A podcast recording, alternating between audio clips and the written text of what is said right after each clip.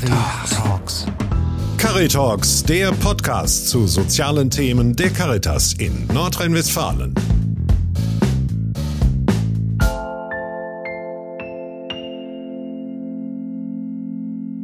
Also ich habe halt auch die Erfahrung gemacht, dass viele Angehörige auch froh sind, dass es uns überhaupt gibt, weil wir manchmal die einzigen sind, die quasi noch Kontakt zu den Betreuten dann haben. Herzlich willkommen bei Caritalks. Ich bin Christoph Grätz, Pressereferent beim Caritasverband für das Bistum Essen. Wir widmen uns mit einer kleinen Serie dem Thema rechtliche Betreuung. In den ersten zwei Episoden spreche ich mit zwei Berufsneulingen. Ich habe Julia Wolper und Matthias Hoth besucht, die in Betreuungsvereinen in Bochum arbeiten. Schön, dass wir Sie und Ihre Arbeit kennenlernen dürfen. Guten Tag, Frau Wolper. Hallo. Guten Tag, Herr Roth. Hallo. Sie beide arbeiten bei Betreuungsvereinen der Caritas Bochum und Wattenscheid. Nur zur Einordnung, wie lange sind Sie denn schon dabei, Frau Wolper?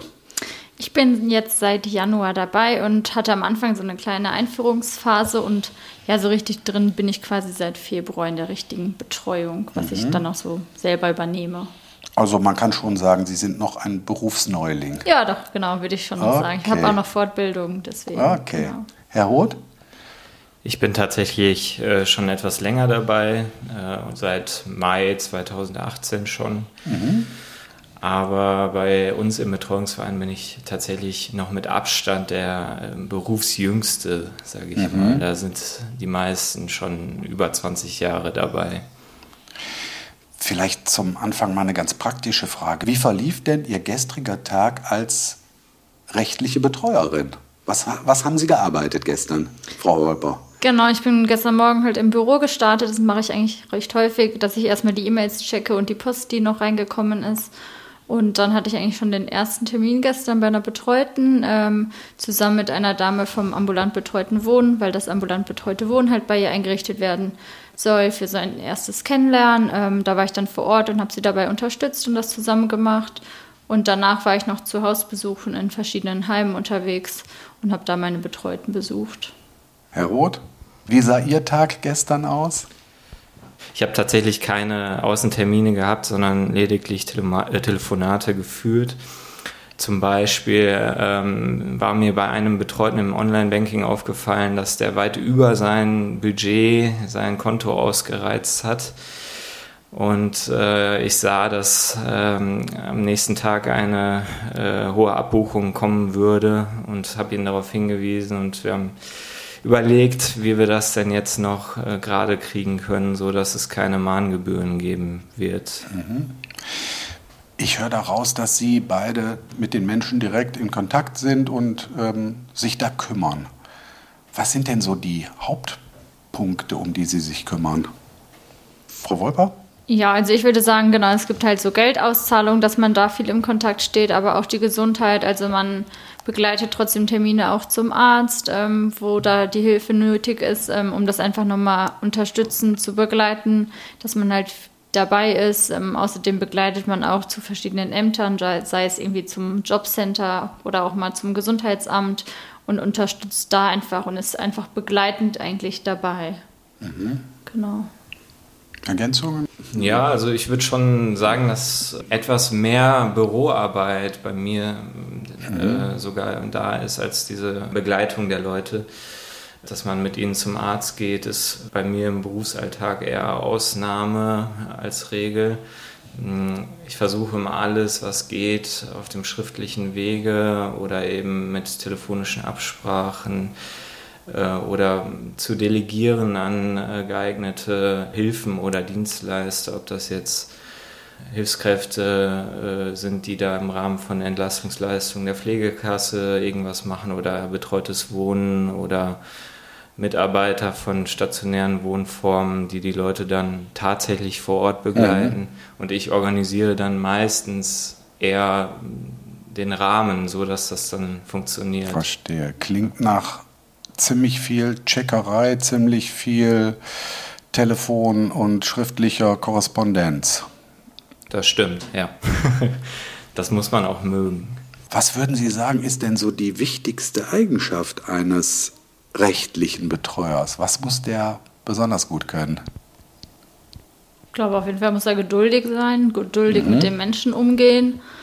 Ähm, ja, das glaube ich ist halt erstmal wichtig und dass man ja den Menschen so akzeptiert, wie er ist, aber trotzdem irgendwie auch sich da ja irgendwas anderes zu überlegt, wie man ihm helfen kann. Mhm. Ich mal. Ja, würde ich mich anschließen. Also das Wichtigste ist zu verstehen, dass man äh, seine eigenen Vorstellungen manchmal zurückstellen muss, weil man vertritt die Leute nur gegenüber bestimmten Behörden oder meinetwegen dem Arzt, aber hat sich ausnahmslos an dem Wunsch der Leute zu orientieren. Und das kann auch für ganze Lebensentwürfe gelten, die mir da begegnen bei der Arbeit. Völlig verwahrloste Wohnungen, wenn der Betreute sich da wohlfühlt und sagt, ich lebe so und das gefällt mir so, dann kann ich zwar ja eine Meinung dazu haben, aber ich habe das zu akzeptieren und das ist eigentlich Grundstein, finde ich, bei also. meiner Arbeit. Ja, ich würde sagen, das ist halt generell wichtig in dem Beruf, dass man sich klar ist, das ist halt, ja, es ist schon sein Leben, sage ich mal, seine Arbeit, aber es ist halt nicht mein Privatleben. Also das hat trotzdem keinen Einfluss jetzt auf mich, wie jetzt die andere Person, sage ich mal, lebt.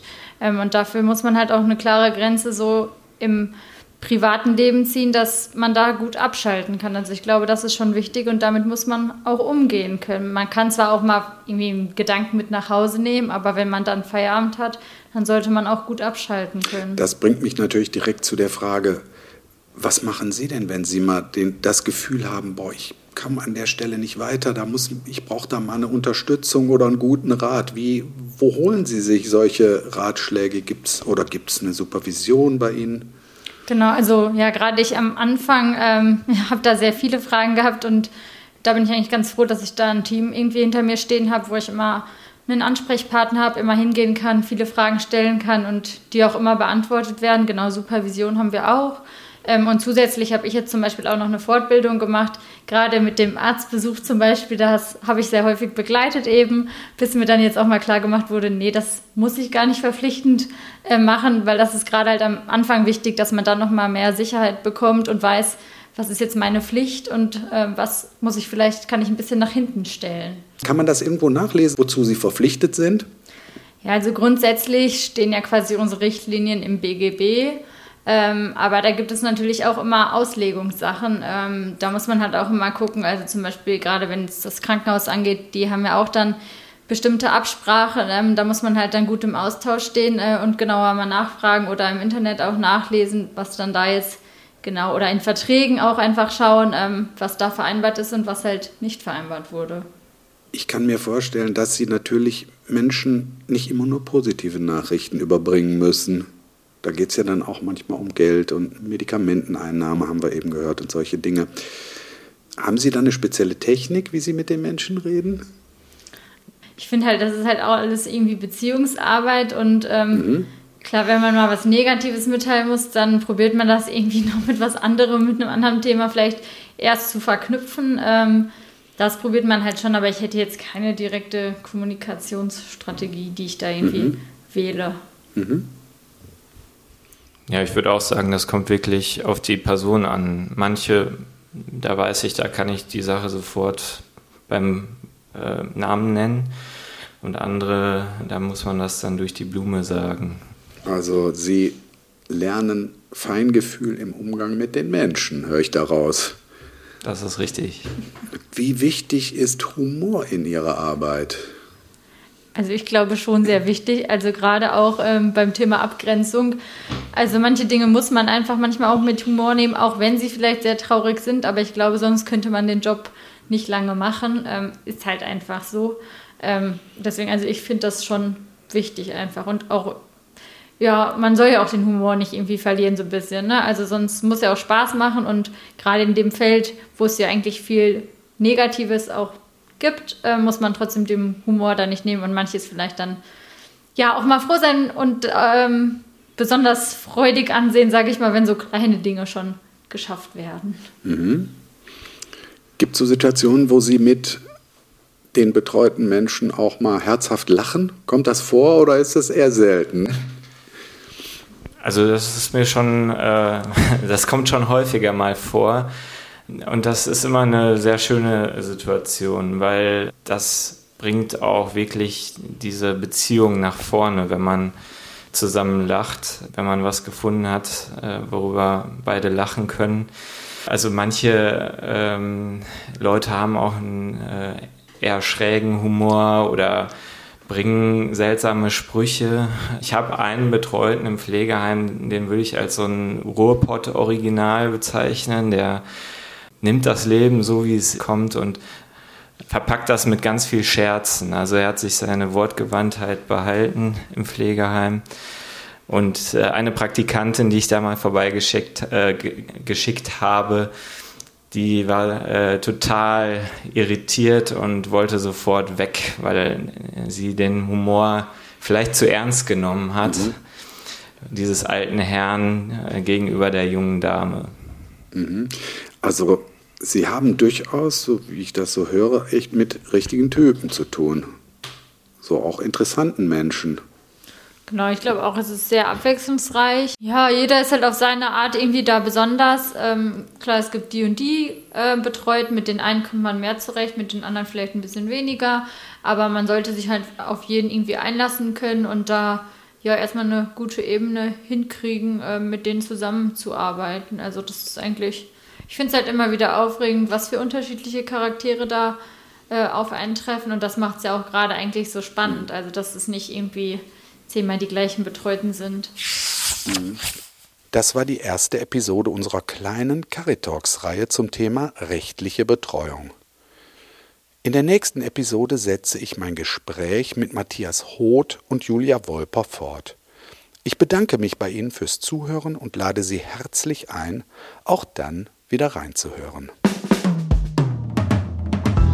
Sie hörten Caritalks, den Podcast zu sozialen Themen der Caritas in Nordrhein-Westfalen.